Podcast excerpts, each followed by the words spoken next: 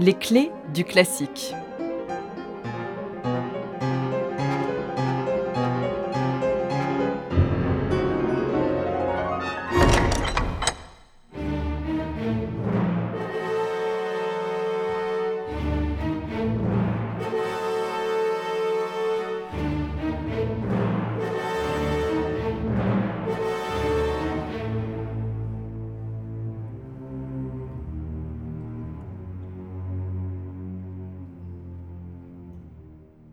S'il est l'auteur de concertos, d'opéras ou encore de mélodies, Antonin Dvorak est surtout connu pour ses neuf symphonies.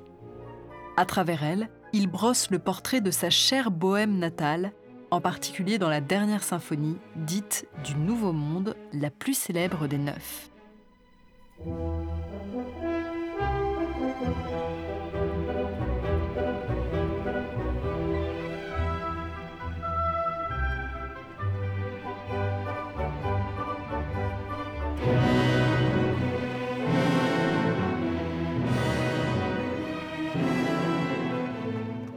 En septembre 1892, Dvorak débarque à New York avec sa famille et prend la tête du Conservatoire national américain. C'est là, aux États-Unis, qu'il va composer ses œuvres les plus connues. Son quatuor à cordes numéro 12, dit américain, son concerto pour violoncelle et donc sa symphonie du Nouveau Monde.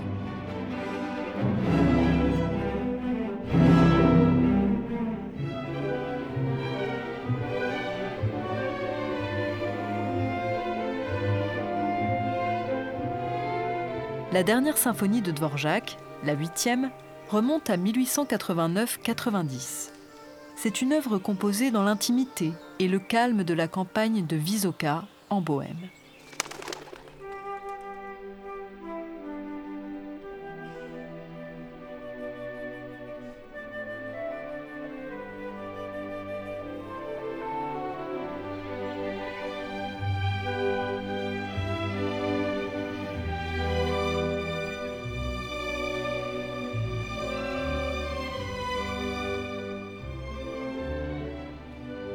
C'est dans un cadre très différent que commence l'écriture de la 9e symphonie en janvier 1893. Elle est la première œuvre que Dvorak compose sur le sol américain. Inévitablement, elle s'inspire de ses nouvelles expériences. Dès les premiers temps de son séjour, Dvorak s'intéresse aux musiques afro-américaines et amérindiennes qu'il découvre dans les rues de New York et lors de ses voyages à travers le territoire américain.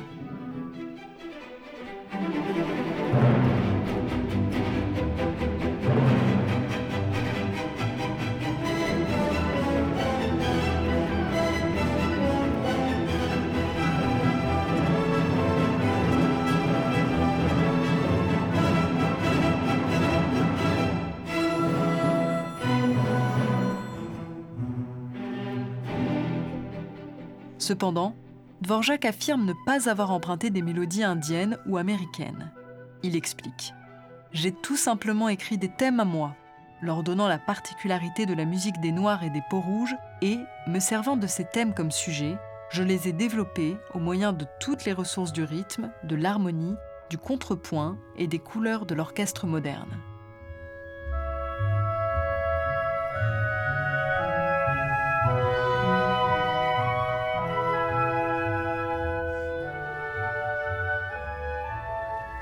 Le temps passe et Dvorak commence à regretter sa bohème natale, la nature, les forêts, les fêtes de village, ses proches.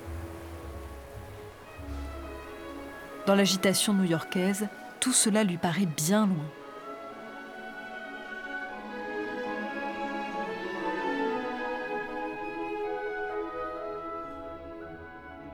Ces élans nostalgiques se retrouvent dans la composition de sa neuvième symphonie. À propos de l'œuvre, Dvorak déclare C'est une musique tchèque où parle le pays natal, mais sans mon expérience américaine, je n'aurais jamais pu la créer.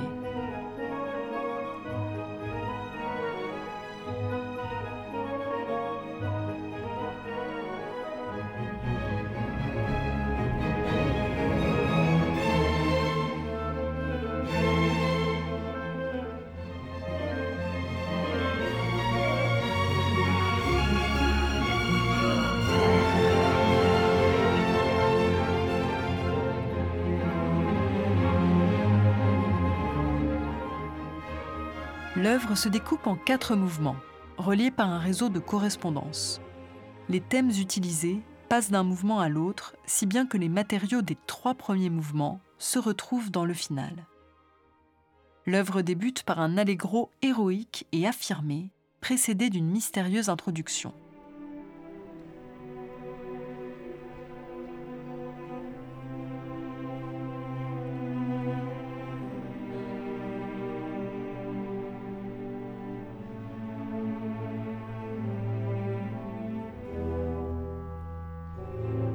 Le largo, le mouvement lent, rendu célèbre par son solo de corps anglais, est quant à lui une page paisible et poétique. Une nouvelle fois, le compositeur laisse cours à ses talents de mélodiste. Il reprend une scène du chant de Yawata, un poème épique d'inspiration indienne de Henry Longfellow. Dvorak est ici influencé par la scène des funérailles dans la forêt.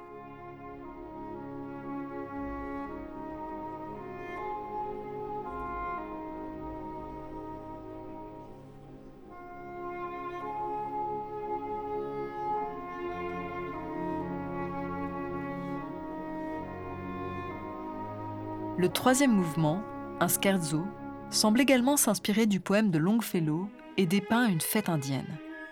Pourtant, c'est bien la musique de l'Europe centrale qu'on entend dans son trio.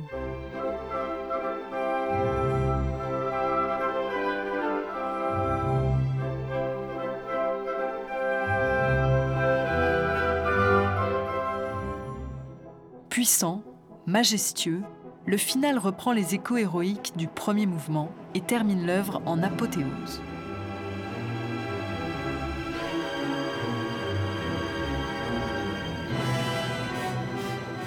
La Symphonie du Nouveau Monde est créée le 16 décembre 1893 au Carnegie Hall à New York.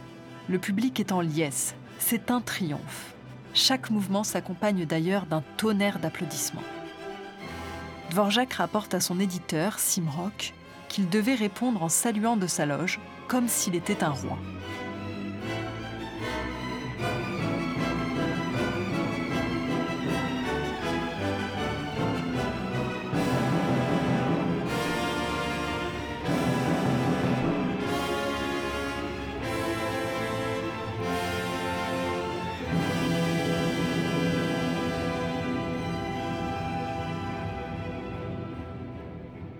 Dvorak rentrera à Prague en avril 1895, après trois années passées comme directeur du Conservatoire de New York.